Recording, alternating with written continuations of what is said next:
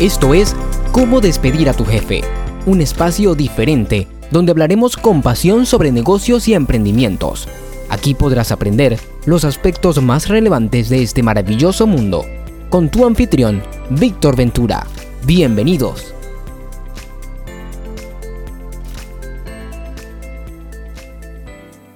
Bienvenido a este podcast. Yo soy Víctor Ventura. He fundado varias empresas. He quebrado. Me he vuelto a levantar.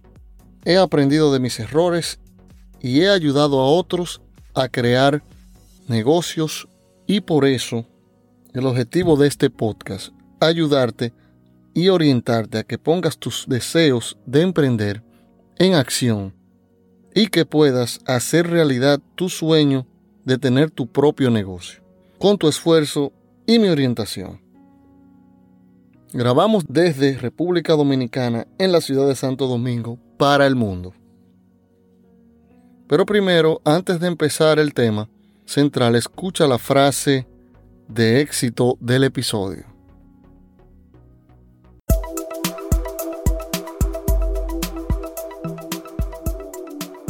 Porque escuchar una frase el día de hoy te puede inspirar a lograr tus sueños. Te presentamos la frase de éxito.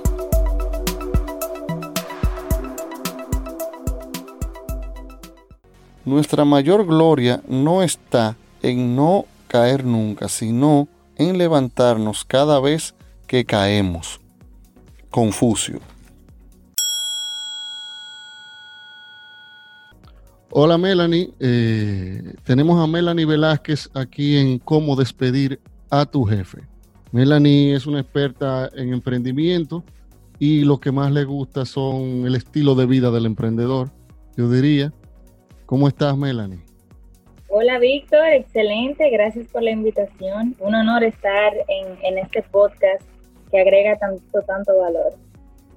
Gracias, gracias. Bueno, yo quería comenzar como diciendo cómo nos conocimos realmente. Nosotros nos conocimos un día en, un edificio donde yo trabajaba y Melanie estaba haciendo una especie de, vamos a decir, de una actividad para salir de su zona de confort. De que ella sigue, ¿cómo se llama eh, eh, la persona que te dio esa idea que tú sigues? Invierte en ti. Ajá, de ¿cómo que él se llama? Invierte en ti. Juan Carlos. Juan Carlos. Juan Carlos Rodríguez, sí. Entonces, la, dinámica consistía en, que tú le dabas un abrazo a la gente. Era... Había que, lograr 10 abrazos en ese día. Y conocer la persona en eso, ¿verdad? Interactuar con, las personas nuevas. Y personas nuevas, preferiblemente era. Eso es, eh, eh, eso es algo que no todo el mundo, ¿cómo te digo? Lo hace, se atreve a hacerlo. A mí me sorprendió eh, la forma en que nos conocimos. Y realmente eso me, me agradó después que te conocí como la, esa actitud que tú traías de, de también que tú eres una persona joven. ¿Cómo te digo? Para esas ideas de emprendimiento y eso, hay gente que, como que madura un poco antes de, o tiene cierta edad, yo diría, antes de, de comenzar a, a tener esas ideas de emprendimiento, eh, ya las personas incluso han pasado ya por varios tipos de trabajo y eso, y eso como lo que le va despertando de que hay otra cosa que hacer, que no sea solamente un trabajo de 8 a 5. Tú, tú entiendo que no has tenido, tú siempre, has sido, tienes espíritu emprendedor desde siempre. Tú no has tenido trabajo así de, de 8 a 5, ¿verdad? Te voy a contar. Bueno, desde muy pequeñita, o sea, desde que yo estaba en el colegio con 8 o 10 años, yo me sentía con la necesidad como de hacer algo productivo, dígase como de tener algo de negocio desde esa edad, porque yo vengo de una familia que yo nunca he visto que, han tenido un trabajo de 8 a 5, o sea, mis padres nunca han sido empleados. Entonces, desde esa edad yo me ponía en el colegio a vender accesorios y cualquier cosa que yo encontrara que podría como sacarle algún beneficio.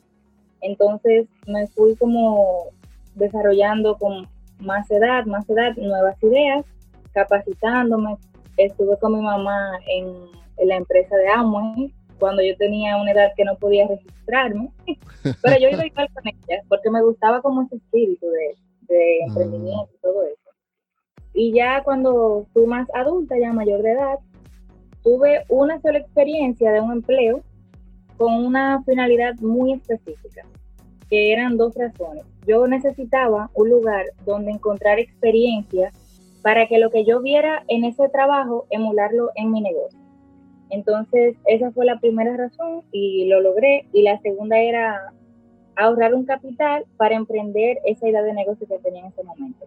Duré solamente seis meses en esa experiencia, que fue hasta ahora la única, y creo que no, por ahora no, no, no he vuelto a pensar en, ese tipo de experiencia.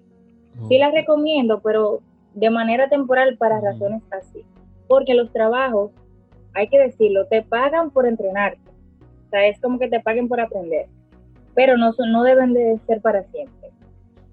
Excelente, sí. Si tienes razón, que aprender algo, coger ese, ese empleo para aprender, no por el dinero, no para que me paguen por, por, mi, por mi tiempo invertido. Eso me parece excelente. Entonces, Melanie, perdón, dime, dime. Ah, perdón que yo, yo siento, Víctor, que es necesario que tú aproveches una oportunidad de empleo o que tú provoques trabajar en un lugar donde más adelante tú sientas que vas a desarrollar un negocio en ello. Por ejemplo, si una persona quiere poner, eh, no sé, un negocio de comida rápida, buscar trabajar en un negocio de servicio. Porque en mi, en mi caso, eso fue lo que yo hice. Yo necesitaba conocer cómo se manejaban las operaciones de de contabilidad, de gestión, de logística, y yo busqué un empleo en esa área también, porque si no la experiencia no te va a servir para nada. Muy bien, excelente. Sí, porque la persona siempre, no, coge el empleo por, por lo que me van a pagar, no le da mente a lo que puede aprender y en qué va a utilizar eso más adelante. Eso me parece excelente. Melanie, te tengo otra pregunta que sería sobre ti. Háblame de Melanie, pero la, la emprendedora. Bueno, yo me defino como una emprendedora digital por completo. ¿Y por qué te digo digital? Porque me fascinan los proyectos que tienen que ver con, emprendimientos en Internet, porque entiendo que ese está siendo el presente y va a ser el futuro de los negocios. En muy pocos años vamos a ver que más del 50% de los negocios van a vivir en alguna plataforma web, en alguna página, en un, portal de e-commerce. Entonces, me describo como una emprendedora digital por ello. estudié, no sé, la gente no, no creo que sepa eso, pero estudié administración de empresas, aunque hoy no me dedique totalmente a administrar empresas de otros, como nos enseñan en la carrera, pero sí me he dedicado a administrar mis propios emprendimientos. El primer emprendimiento que tuve fue, como te decía, cuando salí de mi empleo, puse un negocio en internet de ventas de accesorios y tecnológicos llamado Axology, actualmente todavía está. Luego de ese emprendimiento me, fue llamando la atención todo lo que tenía que ver con marketing digital, porque siento como que es muy importante que nosotros sepamos eh, todo lo que tiene que ver con el mundo de las redes sociales, porque hoy en día de eso es que, se vive. Inclusive, aunque no te guste, ahí es que está el negocio, ahí es que está la gente. Entonces hice algunos cursos y diplomados en esa parte, aunque no, no lo estudié como carrera. Y tengo un, un proyecto llamado Sociality que se enfoca solamente en temas de redes sociales, eh, herramientas para las personas que quieren emprender de forma digital. Y bueno, en la actualidad me dedico aparte de esos dos negocios digitales, a lo que es la educación a través de mi marca personal, ZM, donde le ofrezco a las personas información que tenga que ver con el desarrollo personal en general, con lo que tiene que ver con las finanzas personales.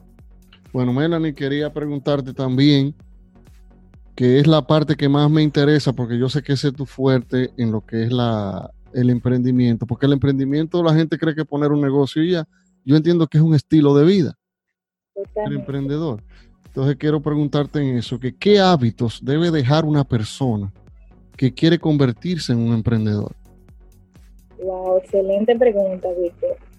Bueno, en ese punto yo entiendo que lo primero sería definir qué son los hábitos, porque muchas veces tenemos hábitos, pero no sabemos qué están en nuestra vida y cuáles son exactamente. Entonces, yo defino los hábitos como ese resultado de acciones que repetimos frecuentemente de manera automática. Si tú te das cuenta, Víctor, en, nuestra, en nuestro estilo de vida tenemos muchísimos hábitos, o sea, desde cepillarnos al despertar, apagar las luces antes de irnos a dormir, lavarnos las manos antes de comer, todos esos son hábitos.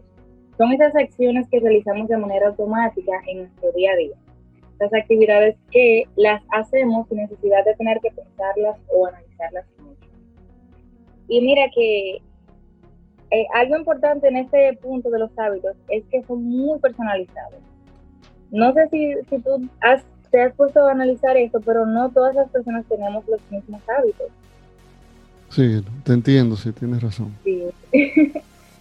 Eh, porque son como una relación como de, amor y dolor al mismo tiempo. Y bueno, respondiendo a tu pregunta de cuáles serían esos hábitos que debe de, de dejar una persona para convertirse en emprendedor, yo diría que el primero y más importante para mí sería el tener un estilo de vida poco saludable. Lo primero que tiene que abandonar una persona en cuanto a lo, a lo físico es eh, si lleva un estilo de vida poco saludable, abandonar esto. Te voy a decir por qué. Si no hay salud, no se puede hacer nada. Entonces, para mí, como que yo le doy mucha prioridad a ese tema. Si no me siento bien, si no tengo energía, si no tengo salud, no puedo, por más que quiera, emprender ni montar ningún tipo de negocio. Entonces, ese sería el primero. El segundo, yo mencionaría lo que es la, la indisciplina. Una persona que, no es disciplinada no, no llega muy lejos en lo que quiere alcanzar. Porque la disciplina te ayuda a que aunque tú no sientas las ganas por hacer algo, lo hagas. Porque hay algo que tú dijiste al principio que tienes que alcanzar un objetivo, una meta. Entonces, la indisciplina yo la destacaría como, como importante para, para convertirse en emprendedor. Hay que dejar ese algo. También lo que es el, el desenfoque. Muchas veces queremos ser multitarea, o sea, queremos hacer muchas cosas a la vez y eso lo que nos hace es rendir un, un muy poquito por ciento en cada tarea que realizamos. Entonces, que inclusive me identifico mucho con esto porque a veces sentimos que si hacemos muchas cosas, estamos avanzando, pero no. Si tú te enfocas en algo al 100%, ese mismo porcentaje que tú empleas en esa actividad es el mismo porcentaje que vas a recibir en los resultados. Por eso es que muchas veces se recomienda, y yo también invito a las personas que, que padecen de, de desenfoque, que elijan una actividad, elijan un proyecto, y ya cuando ese proyecto despegue y esté en automático, pues si te gusta y te apasiona otra área o algún otro producto o servicio, te dediques a ello, pero uno a la vez. Una actividad a la vez, un proyecto a la vez, porque si no se crea mucho, miramos para muchos lados a la vez, no avanzamos en ninguno. Eh, otros más sería el no tener definido los objetivos que queremos alcanzar. Son hábitos que, son para mí como muy tóxicos en cuanto a, al momento de emprender. Tenemos que, para lograr algo, hay que saber qué es ese algo que queremos alcanzar, definirlo, establecerle tiempo, porque si no vamos a estar perdiendo el tiempo y alejándonos de esa meta inicial. También la, la impaciencia, ese es otro hábito que hay que eliminar si quieres convertirte en emprendedor. Como tú decías al principio de, esta parte de los hábitos para los emprendedores, em, el emprendimiento es un estilo de vida, no es solamente como poner un negocio. Entonces, es un camino que, se va a llevar todos los días, no, no hay una meta, ya emprendí, ya terminé, sino que ya pusiste el negocio, bueno, y ahora viene otro proceso, luego el negocio va madurando, se va convirtiendo en algo mucho más grande, mucho más sólido. Entonces hay que tener mucha paciencia. Los impacientes lo que hacen es que abandonan antes de tiempo y no logran ver materializado ningún tipo de proyecto. También en este punto agregaría lo que es el control excesivo de las cosas. Las personas que tienen el hábito de querer controlar todo, para emprender eso no funciona. No funciona porque la clave es delegar. Hay muchas cosas que aunque queramos no las vamos a poder hacer. Necesitamos de otros. Quizás al inicio, por lo pequeñito que sea tu, tu idea de negocio, no va a requerir de un equipo, pero te vas a dar cuenta que mientras más tareas vas agregando, mientras más demanda va teniendo tu producto o servicio, no vas a poder con todo. Entonces, el, tema de, delegar va a tener que ser clave. Así que el control excesivo hay que eliminarlo si queremos emprender. Wow, sí, excelente, me ha gustado mucho. Y me, me identifico con eso que tú dices mucho, de que hay que aprender a delegar, no controlar todo, porque al final el emprendedor no puede ser el que, un ejemplo, si en, un negocio de e-commerce, el que vaya a entrega, no puede ser el que, e, e, el que está facturando, no puede ser el de la logística, tú tienes que ir eh, eh, delegando funciones porque también parte de ser emprendedor está la libertad. Si yo no tengo libertad, lo que estoy es teniendo un, autoempleo, es lo que me estoy haciendo tú vienes siendo tu propio empleado también. O sea, tú eres empleado de ti. Y se supone que eso es lo que queremos evitar. Exacto, muy, muy bien. La, te quería preguntar otra cosa que va un poco en eso. Sería que la zona de confort es lo que yo diría uno de los de lo que las cosas que puede hacer más daño en la parte cuando tú todavía no te decides a lanzar un, un emprendimiento, a lanzarte ¿Y cómo sería entonces esa relación que tiene la zona de confort con esos hábitos que, debemos eh, eh, abandonar cuando no somos, cuando queremos iniciar? Eh, porque todo está en la, yo entiendo que todo en la mente, está en la mente del emprendedor. Si tú no luchas con eso, es muy difícil tú poder, como tú dices, tener esa disciplina para para seguir en el negocio, porque, y más en, eso, en estos negocios que tú me dices que es tu fuerte, que es la parte digital, yo entiendo que ah, con lo digital hay que tener mucha paciencia para poder llegar. ¿Qué tú me dices? Me sigues abundando sobre esto. Bueno, pues te comento, a mí me encanta el tema de la zona de confort, por lo que, o sea, no que me gusta estar ahí, sino que el tema me gusta. Me, me, me agradó esa pregunta que hiciste de cómo se relaciona la zona de confort con los hábitos. Bueno, mira, primero, yo soy muy partidaria de definir las cosas, porque si no definimos, eh, vamos a estar repitiendo algo y no vamos a saber si está en nosotros o no. Para todos los que nos escuchan, eh, lo importante es saber qué es zona de confort para ti. Para mí, la zona de confort es como ese lugar donde nos sentimos realmente bien, donde no sentimos miedo, donde nos sentimos totalmente en control. Ese es el lugar donde se minimiza ese sentimiento de vulnerabilidad o de incertidumbre y donde nos sentimos en control absoluto de todo. Amamos sentirnos en control. Entonces, tomando en cuenta ya esta definición, Víctor, eh, imagínate cuando intentamos adoptar un nuevo hábito. Eh, en nuestro cerebro comienzan a enviarse como alertas, porque el cerebro lo que busca es mantenernos eh, a salvo. Entonces, cuando intentamos realizar o entrar un hábito nuevo en nuestra vida, se prenden como alertas en nuestro cerebro y por eso muchas veces sentimos como desánimo, poca motivación por comenzar a hacer cosas nuevas, cosas que nos saquen de esa zona cómoda, porque nuestro cerebro está como luchando contra nuestras ganas de ser mejor o de hacer mejor nuevas cosas.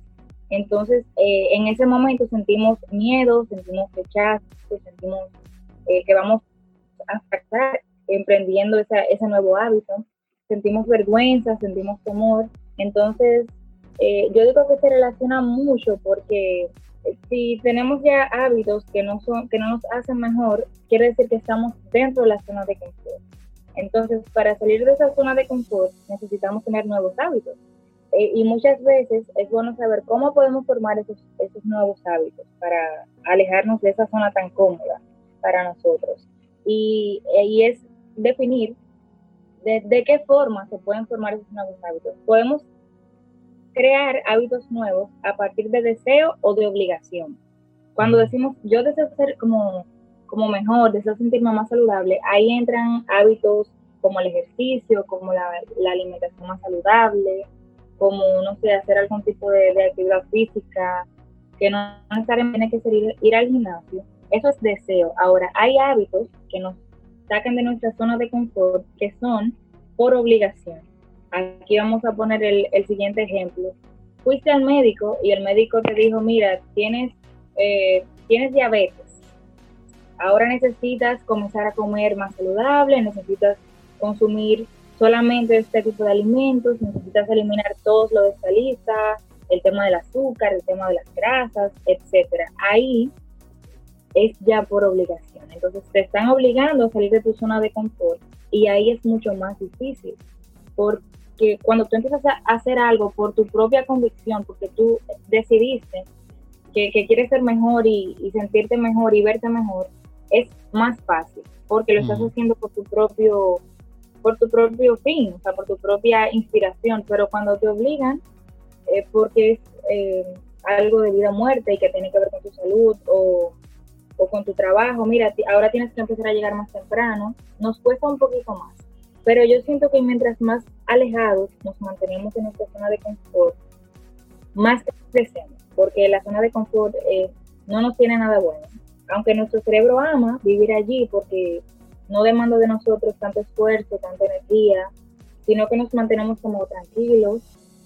Pero lo mejor es salir y retarnos y, y ponernos siempre en, hábitos nuevos, en una sintonía más positiva, más saludable y de mucho crecimiento para ver, no sé, cuál es nuestra mejor versión, no quedarnos siempre como en lo mismo. Yo soy así y así me, voy a morir. No, yo les invito tengan ese crecimiento, no sé. Excelente, me gusta esa definición. Y también diría que yo digo que, parte de los hábitos es eh, eh, para salir de la zona de confort, hay que querer aprender habilidades nuevas o temas nuevos. Siempre que tú estás aprendiendo, aunque sea un idioma, ya tú te estás saliendo de tu zona de confort. Y la gente a veces, yo diría que un ejemplo en estos tiempos ahora mismo que estamos viviendo con esta pandemia, lo ideal sería eso mismo, como que en el tiempo que tú estás, apréndete una habilidad nueva. Mira, yo te doy un ejemplo de una habilidad nueva que yo aprendí hace un tiempo, que yo tuve un tiempo en el que me salí de un empleo y, iba a hacer un, iba a tratar de hacer un emprendimiento. No tuve la, me, falló una idea que tuve y tuve que emplearme de nuevo. Pero en ese tiempo yo aprendí una habilidad que es que fue aprender a hacer videos animados. No sé si tú has visto esos videos de la pizarrita blanca, donde se ve la mano. Sí. Eh, yo aprendí a hacer eso. Y realmente no me dedico en lleno, pero eso realmente me ha dado un, buen dinero, no me puedo quejar. Yo he vendido videos de eso a buen precio. Tú ves, son cosas que él aprendí, eso yo lo aprendí en un mes. wow. Son cosas que tú dices, wow, eh, eh, mira de qué me sirvió esto. Entonces, eso me sacó a mí totalmente de mi zona de confort, porque yo en mi vida, había, yo hacía videos para YouTube y eso, pero no así. ¿Tú ves? Y entonces, te quise poner ese ejemplo para, para que para ir acorde con, nuestro tema. Pues, y fue, fue, es algo que todavía yo, yo todavía si quiero puedo, y lo estoy haciendo. Yo tengo algunos videos ahí para algunas, de hecho, videos a empresas. Eh, he hecho, hice un video a un amigo, óyeme, que nosotros teníamos años que no nos veíamos. Y él me encontró por las redes y le hice un video para un software que él tenía. Óyeme, y, y, y le he hecho a, a y ese tipo de cosas. Y fue algo que aprendí en un tiempo que estaba libre en mi casa. sí, algo que no sabías. Sí, de eso, se, de eso, se trata. De, ajá, de eso que me refiero, que como tú dices, de eso trata, de salir, buscar, hacer algo nuevo. Y me, a mí me gusta mucho también ese tema, como estábamos hablando. Te quería preguntar también, entonces, para entrar más de lleno en nuestra entrevista, sería, ¿cómo ¿qué hábitos para fortalecer la mente ya de un emprendedor? Porque como, como venimos tratando todo el tema, eh, esto al final es, eh, en, la mente de la persona. Esa es la diferencia que tiene cualquier emprendedor de otro, empleado de otro, eso lo que piensa. Entonces, eh, esa es mi pregunta. Bueno, te repito otra vez, parece que no se escuchó bien. ¿Qué hábitos para fortalecer su mente crees tú que debe adquirir un emprendedor? Bueno, la primera, el primer hábito sería la lectura. La lectura porque no nos enseñan a emprender, eh, aunque estudiamos en mi caso administración de empresas, que yo pensaba que iba a salir de allí con todas las herramientas para emprender, no se nos enseña a emprender, sino que lo vamos aprendiendo en el camino. Entonces, hay que leer totalmente, llenar nuestra mente de información diferente, de, información oportuna que nos, como tú decías, que nos, que nos cambie la forma de pensar que nos enseñaron o en nuestras casas o en, en colegios o en las universidades, porque hay que tener una mente totalmente diferente para emprender, porque si no, no, vamos a lograr ni siquiera comenzar un primer negocio. La primera sería esa, la lectura, también el ejercicio, porque aunque mucha gente no lo cree, el ejercicio ayuda no solamente en lo físico, sino también en lo mental. Cuando estamos haciendo ejercicio y los que los que suelen correr y hacer, eh, no sé, maratones y ese tipo de actividades, o entrenamiento muy, muy fuerte, muy intenso, van a entender lo siguiente que voy a decir. Cuando estamos haciendo algún tipo de esas actividades tan intensas, nuestra mente se fortalece más que solamente en nuestro físico, porque nuestra mente nos empieza a hablar. No sé si saben, tenemos esa vocecita que según cómo alimentemos, nos motiva o nos, o nos saca como de, de esa motivación. Que es que nos dice, una más, tú puedes, un poquito más, no te rindas. Entonces, eso va fortaleciendo tu mente para cuando quieres eh, desmayar, cuando quieres abandonar, no lo hagas. Entonces, lectura, ejercicio, también el desaprender. Esa es una de mis favoritas, Víctor, y te voy a comentar por qué. Eh, en mi oportunidad, eh, por cuando yo era estudiante en la universidad, yo no sé, yo tenía como, como esa fiebre, tú sabes, de estudiante primeriza de la administración. Yo tenía mucha fiebre y como mucho de eso de, ir tomando materia tras materia, porque yo estaba esperando donde me enseñaran todo lo que eh, tiene que ver con empresas, con negocios y todo ese, tipo de, de aprendizaje de información. Nunca llegó, entonces yo salí de la universidad con mucha información que yo pensaba que me iba a servir para emprender. Y me di cuenta que no, entonces hasta que yo no decidí desaprender todo lo que ya me habían enseñado y aprender cosas nuevas, no logré comenzar ningún tipo de negocio. Entonces, la primera, eh, el primer hábito para fortalecer nuestra mente si queremos emprender es desaprender, desaprender todo lo que nos enseñaron, que actualmente, si tú quieres poner un, proyecto, un negocio, un emprendimiento no te va a servir. Desaprender todo eso y llenar tu mente de, nueva información que sí te aporte hacia ese tipo de negocio que quieres comenzar. Dame un segundo, escúchame. Sí, ya. Entonces, entre otros hábitos más que necesita todo el que quiere emprender, eh, comenzar a, a, desarrollar, también mencionaría lo que son trabajar por objetivos, no solamente por horas, sino por objetivos alcanzados. También llevar agenda, esto es muy importante, saber antes de que llegue el día qué actividades quieres desarrollar en esas fechas. También lo que tiene que ver con agregar valor primero, no solamente pensar en, cobrar y en cuánto nos van a pagar por eso, sino aportar, agregar más de lo que tu cliente o tu comunidad espera de ti. Lo que tiene que ver también con buscar y enfocarnos en las oportunidades, no solamente los problemas. Los problemas representan soluciones, pero si no te enfocas en ellos, sino que te enfocas solo en el problema, no vas a poder desarrollar ningún tipo de negocio ni de idea oportuna, sino enfocarte en oportunidades. También correr riesgos. Los negocios más rentables muchas veces son los que, los que tienen mayores riesgos. Entonces, eh, desarrollar nuestra mente para aprender a, a correrlos, no solamente asustarnos, sino aprender cómo enfrentarlos.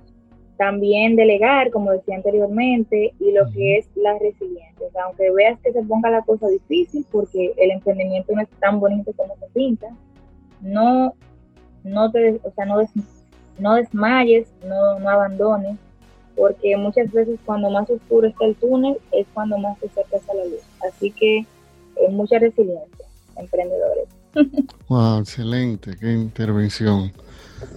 Tú sabes que estoy de acuerdo en eso porque yo, me he visto muchas veces a punto ya de, terminar, de, tirar la toalla con algunos negocios que yo, yo he tenido. Yo he inventado mucho, ya lo he dicho en los en otros episodios, todo, varios de los negocios que yo he creado.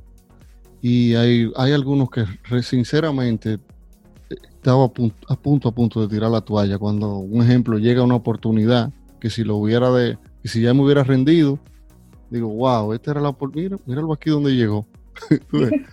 Exactamente. que uno, que ya, que tú te ves, dice, no, esto, esto no sirve, esto no va, esto no va a funcionar, ya yo me voy a dejar y de repente, pa, entró esa oportunidad y despega, la, y despega el negocio como tú menos te lo imaginas. Exacto. Y mira, te voy a decir algo que yo suelo hacer cuando siento como que ya, yo estoy harta, ya, o sea, esto, no me está funcionando como yo quiero, ¿qué pasa? Eh, voy a soltar eso. Yo me digo eso porque es normal cuando uno emprende. Tú esperas que todo sea como bonito porque tú estás empleando mucho tiempo, mucho esfuerzo, muchos recursos. Y no es así, o sea, no es algo lineal, de que si tú trabajas mucho y empleas muchas horas te va a funcionar al otro día. Hay negocios que llevan mucho más tiempo para despegar que otros. Entonces, algo que, que, yo suelo hacer cuando siento así que ya quiero tirar la toalla, oye lo que yo hago, Víctor. yo voy a los portales de empleo y me pongo a buscar. Déjame ver, ya que yo quiero soltar esto, déjame ver. Y entro ahí a mi área y veo administración. Cuando yo veo lo que me quieren pagar por lo que yo estudié y por lo que yo sé hacer, vuelvo a mi, a mi emprendimiento y digo, no, no, de aquí no me saca nadie y vuelvo.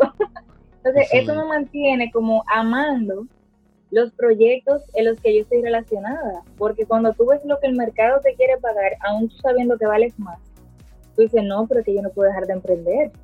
Necesito seguir aquí porque aquí es donde se me da el valor y donde pueda agregar más y aportar más a quienes eh, se hacen parte de, lo que yo ofrezco. Oye, pero esa es una buena estrategia, porque sinceramente, ¿verdad? Cuando uno ve lo que le quieren pagar, uno dice, no, no. Esto no yo devuelvo de una vez. No es que, óyeme, uno sabe que muchas veces uno hace negocio. Ok, no arrancan de una vez, pero cuando ya tú estás eh, eh, ganando dinero, tú te das cuenta que lo que una gente se gana en un mes trabajando, tú lo haces en una semana o dos, y tú dices, no, espérate, pues, esto no tiene sentido de que ponerse de empleado. Y óyeme, lo que yo de verdad te confieso que no me gusta es, cumplir ese horario y, una gente arriba de uno y, que tú tienes que cumplir con esto. Y que, óyeme, a veces tú haces otra cosa que estamos atrasadísimos. Óyeme, yo creo que, yo creo que esto de, la pandemia va a ayudar a que la gente eh, eh, se enfoque más a trabajar, lo que, lo que son empleados. Bueno, lo digo porque la mayoría. A, a trabajar por objetivo, como tú mencionabas ahorita y dejar de que de 8 a 5. Hay gente que, el objetivo y el trabajo que estaba haciendo lo puede terminar a, a, la 1 o, a las 10 de la mañana ya terminado, porque eso depende de cada quien. Exactamente. Entonces, ¿qué va a hacer hasta las, hasta las 5 de la tarde? ¿Haciendo qué?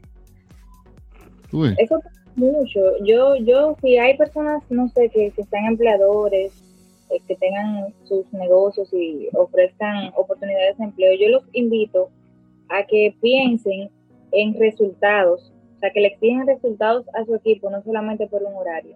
Muchas veces cuando, cuando una persona tiene un empleo, las actividades que le, le asignó su, su jefe su, empleado, o su empleador, las realiza tres horas antes de irse, o sea, tres horas antes de las cinco, si trabaja de ocho a cinco. Entonces, es mejor solicitarle, mira, llega la hora que tú quieras, pero eso es lo que yo necesito que tú me entregues al final del día o al final de la semana por resultados, porque así también el personal se mantiene más motivado para ir a trabajar, para dar más, para aportar ideas, porque es una obligación cuando te dicen, tienes que estar ahí aunque no estés haciendo nada. Entonces yo digo, pero no crees, o sea, no, siento que me estoy consumiendo. Entonces es mejor pedir resultados, no solamente tiempo. Sí, eso es real. Mire, te, te voy a contar una pequeña anécdota de un amigo mío que es un director de recursos humanos en una empresa. Él estuvo de viaje en Nueva York mucho antes de que pasara todo esto. Y él me llamó de allá porque él se sorprendió que él estaba, él, él fue a un sitio como a tomar un entrenamiento y le mostraron las instalaciones de una empresa donde las puertas estaban abiertas 24 horas y las personas que trabajaban, como trabajaban por objetivo, tú podías llegar a las 2 de la mañana, tú podías ir a las 4 de la tarde, podías ir a las 8 de la mañana y te, no había escritorios tampoco para, de que un, digo escritorio sí, pero lo que no había era una posición fija, cubículos. Tú te sentabas en una mesa donde habían varios también, como un coworking, ¿verdad? Pero entonces las personas hacían su trabajo, si nos relacionábamos con, el otro, perfecto, salían negocios de relacionarse con otro, ideas y eso, de la gente de la misma empresa, pero no tenían que cumplir un horario, la gente iba a la hora que quería, cumplía con su resultado y salía y se iba por su puerta normal y al otro día si quería no, no iba, pero siempre la gente se motivaba a ir a cumplir su tarea porque ya no se sentía como acorralado. Porque el horario ya es, el horario, e, eso es obsoleto, la gente se siente acorralado con eso. Pues como tú dijiste ahorita, la gente termina tres horas antes. ¿Qué hace? Tiene que ponerse a rellenar, hacer algo a ver para que pase el tiempo. Para irse. Un sacro ahí, como que está haciendo algo, pero es como tú dices, es mejor por objetivo. Es mil veces mejor. Es, algo, eh, eh, incluso nosotros que, que, somos emprendedores, gracias a Dios, trabajamos muchas veces que contratamos freelancer, gente eh, que te hace algo. Y oye, la persona no, es que me va a cumplir un horario, me entregó lo que yo le pedí, yo te pagué, amén, excelente. ¿Tú me entiendes? Y no, y, para nosotros, por ejemplo, ese tipo de llevar las personas a que te trabajen o te brinden esos servicios, ellos mismos como personas independientes, para nosotros incluso los costos y todo es muchísimo mejor. Entonces, así mismo debieran empezar las grandes empresas me ahorro costos de, no tener que tener, oye, hasta instalaciones, porque ¿por qué no puede tener tu, tu empresa y que todas las personas que trabajen contigo trabajen desde su casa con una laptop internet? Tú te ahorras un dineral, pero la gente...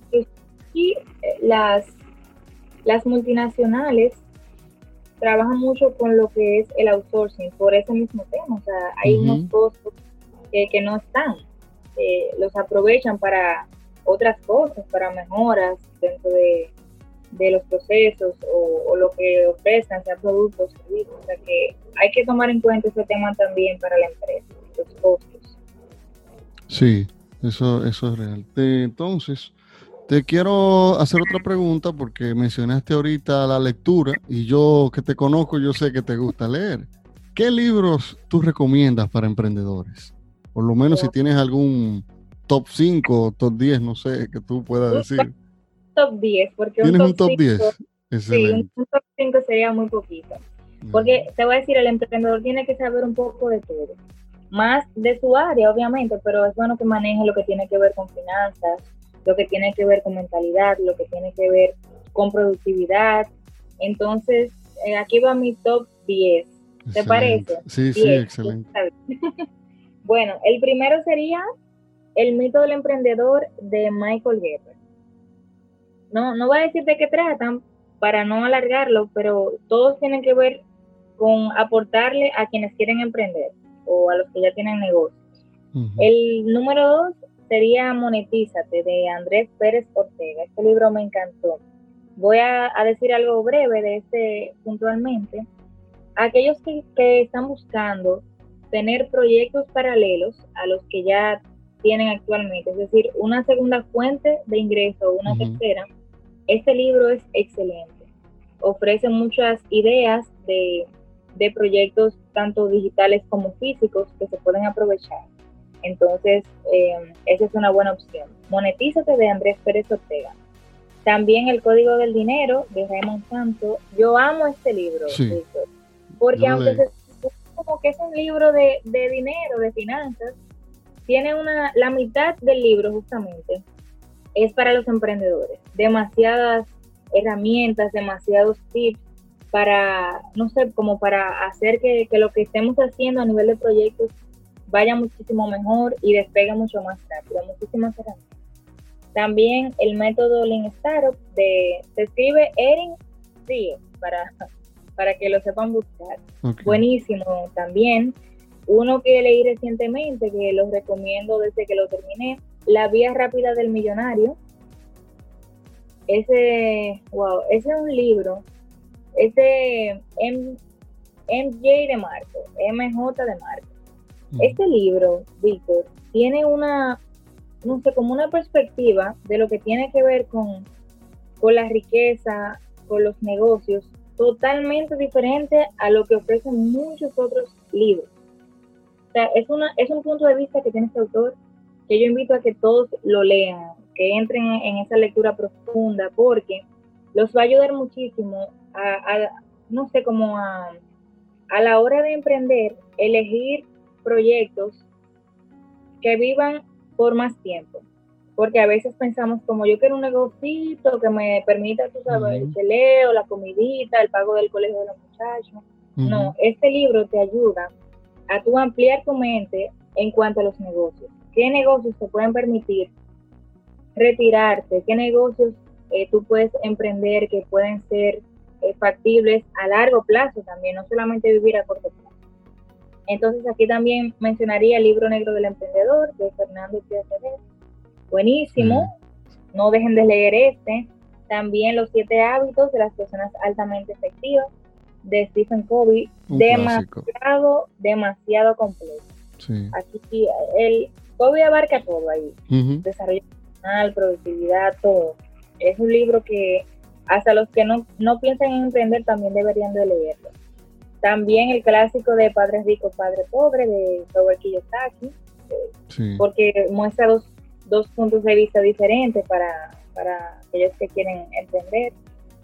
Este que no, no veo que lo suelen recomendar mucho, pero yo lo leí y siento que debería estar en el top 5 de libros para emprendedores, que es La regla de oro de los negocios de Gran Cardón. Ah, este, wow, es, es un libro que aporta demasiado, o sea, te lleva a, la acción masiva. Porque a veces pensamos como, hoy hay que hacer algo, mañana hay que hacer cochín. Este, este autor, Gran Cartón, él es muy intenso, tiene mucha pila. Entonces él te invita a través de esta lectura a tú llevar tu negocio a una acción masiva, o sea, a resultados inesperados, pero que sean constantes, consistentes.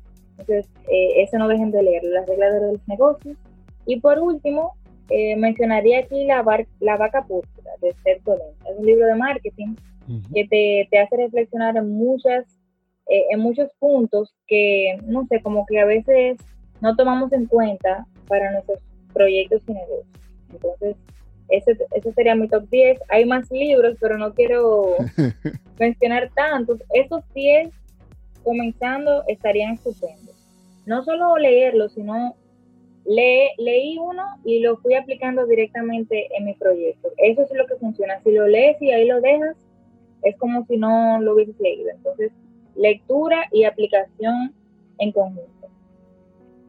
Sí, tienes razón. Tomar acción. Lo que tú lees, ver que te funciona, practicarlo. Porque es verdad, cuando tú lees un libro ah, buenísimo y no te y no lo pones en práctica, ah, óyeme, yo creo que a las dos semanas se te olvidó. Claro, Claro, a veces antes, mira, es mejor. Si, si hay personas que no son de leer mucho, pero se te recomendó un libro en particular, lee el libro y si tú sientes que no lo vas a leer completo, búscale una sola enseñanza, una sola recomendación por parte del autor que tú sientes que te va a ayudar y ve y aplícala y ya, y cierra el libro si tú quieres. Eso no es lo recomendable, o sea, lo bueno es leerlo completo, pero si tú no eres de eso, sino que no, no tienes ese hábito aún, busca algo en particular, sácalo del libro y aplícalo, porque hasta que no lo apliques no se va a reflejar en tu vida un resultado con esa información. Tienes razón. Y otra, yo diría otra recomendación para esos libros, el que no es muy de leer, consigue los audiolibros también. que ponerse, como tú dices, si se van a llevar de ti, van a empezar a hacer ejercicios, póngase su audiolibro con sus audífonos y póngase y salga a correr. O si no puede salir por ahora, ¿verdad? Practica en tu casa. Pero es así, hay que tomar acción y, buscar la forma de, cambiar la mentalidad. Porque como tú mencionaste, a nosotros nos enseñaron en la casa, en la escuela, en el colegio, ¿verdad? ser empleado. Yo también soy colega tuyo, soy de administración de empresas. Y es lo que tú dices, cuando yo fui a buscar mi carrera era pensando para yo arrancar mi negocio. Y lo que me enseñaron fue administrar el negocio de otra gente. Exactamente. Entonces uno dice, no, uno tiene que no es para aclarar, porque mucha gente con este tema discrimina a las universidades. No es discriminar a la universidad porque la universidad también te abre la cabeza a resolver problemas. Porque al final uno lo que tiene que aprender a resolver problemas. Tu negocio, lo que se te llena de problemas, tú tienes que aprender a resolverlos. ¿Y cómo? Como tú dijiste, también delegando para que otras personas resuelvan, porque para mí una de las tareas más difíciles de un emprendedor es pensar. Tú tienes que pensar. Mira, cuando yo tenía el, uno de los negocios más grandes que tuve, que fue la, institución de capacitación, oye lo que yo hacía, yo prefería quedarme después de las 5 o 6 de la tarde, que ya yo despachaba empleados y eso, se quedaban algunos porque yo daba clases de noche también, pero ya lo que me quedaba era una empleada que me administraba la logística de los cursos que se estaban dando, la entrada de estudiantes y eso, pero no tenía ese movimiento de gente, yo podía sentarme en mi escritorio a pensar hacia dónde yo iba. Porque cuando tú estás en la mañana, que tu empresa, que confieso también que mi empresa yo la manejé, eh, porque no tenía toda la experiencia cuando manejé esa empresa, más o menos como, como un empleo la manejé. Entonces yo vivía apagando fuego día a día. Y, y, ya después era que yo podía pensar. Es decir, no, espérate, espérate, espérate. Vamos para un momento hay tales problemas, que impuestos, que esto, que aquello, pero vamos, vamos a pensar. Entonces yo diría que para poder pensar previo, hay que hacer mucho de, la, de, lo que tú estás diciendo para cambiar esa mente, porque si yo voy a pensar como un empleado, ya. Me piensa, ¿verdad? murió, el, murió el negocio, el negocio murió. Que esa es la diferencia. Información de empresarios los negocios necesitan información de empresarios.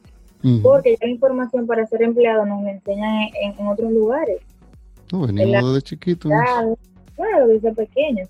El sistema inclusive nos, nos condiciona a esto. El, sistema no nos invita a, tener negocios necesariamente.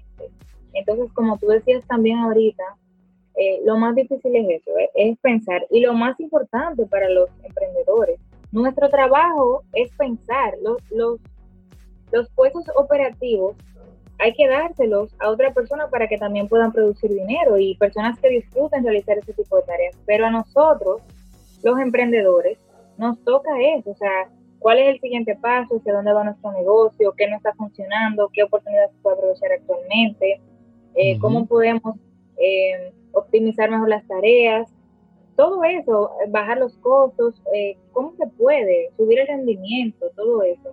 Porque que la tarea mejor, mejor remunerada siempre va a ser esa, pensar. A pocos les interesa eso, muy pocos, pero es donde más, más beneficios se pueden percibir. Por eso eh, yo les invito a la gente a que se capaciten, a que entre mucha información de valor, porque mientras más tú vales y mientras más tú resuelves situaciones, como tú decías, más problemas resuelves porque piensas mejor, mejor se te paga.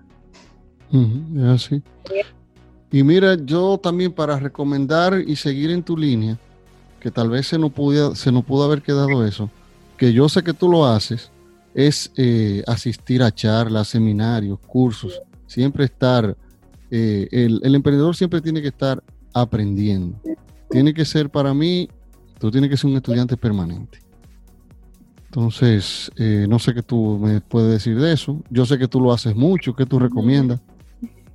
Sí, mira, yo siento que hay, hay un gen que siempre tenemos que alimentar, que es el gen del aprendizaje infinito, como yo le llamo, ah, que consiste en nunca dejar de aprender, porque es que la información se va desactualizando. Lo que yo aprendí hace cinco años, o lo que tú aprendiste hace diez años o menos, ya hoy en día no se utiliza, no, no nos sirve. Entonces, si decimos, bueno, ya yo me gradué, ya yo aprendí sobre eso, ya no tengo nada más que buscar ahí, no, no te va a servir de nada lo adelante esa información, porque el mundo va constantemente cambiando, entonces nosotros también tenemos que ir cambiando con él. Y la información también, o sea, hay, informaciones que, que, nos cambian totalmente la vida y nos hacen ser eh, mejores en las áreas donde nos desempeñamos. Entonces, buscar información a través de libros, de podcasts, de audiolibros, también en capacitaciones, como tú decías, Víctor, seminarios, cursos digitales para este momento donde no podemos salir como antes. Hay muchísimos portales donde nos podemos educar de forma gratis o a muy bajo costo. Pero bueno, siempre invertir en nosotros. Esa, esa es la mejor inversión que podemos hacer. Excelente. Entonces, eh, quería ya para finalizar, que yo sé que tú has dado muchos consejos, pero un último consejo para que tú le quisieras dejar a, a los emprendedores que están escuchando este podcast. Yo les, les quisiera dejar con lo siguiente. Miren, encuentren algo que les apasione totalmente para que no sientan que, van a trabajar nunca más en la vida. Porque eh, muchas veces queremos, eh, no sé, tener un negocio o, un trabajo, pero eso es, es, más como una obligación. Si no encuentren algo que les guste tanto hacer, que, que sientan que no trabajan y que esa actividad que realicen, tanto porque ustedes las la aman y la disfrutan, que sea de aporte para los demás. Porque cuando hacemos las cosas para aportar a los demás, sentimos una satisfacción personal que no tiene precio, es algo invaluable. Así que encuentren su propósito, algo que disfruten y amen hacer y que esa actividad sea de bendición para otros. Esa sería mi recomendación. Excelente, wow, qué conclusión, me encantó. Eh, si quieres, eh, para que nos des tus datos, dónde te puede contactar las personas. Yo sé que tú tienes una marca personal, ¿no? Que es lo que mencionaste, dónde te pueden contactar sobre para tu marca. Esa es mi cuenta personal, arroba melvzm. Se escribe mel, b chica, zm. Es mi mi cuenta personal donde comparto todo lo que aprendo, todo, todos los servicios que ofrecemos, lo que es mi estilo de vida saludable, ejercicios, lo que como, lo que aprendo, todo, todo está allí. También los proyectos actuales se encuentran en esta cuenta también. Arroba VZM en Instagram. Excelente. Bueno, pues Melanie, muchísimas gracias por tu tiempo, te lo agradezco por compartir con nosotros tanto conocimiento de valor para, para los que nos siguen acá en cómo despedir a tu jefe. Muchísimas gracias. No, el honor es mío. Gracias a ti y, y, a todas las personas que nos escuchan a través de este excelente podcast lleno de tanto valor. Gracias. Gracias a ti.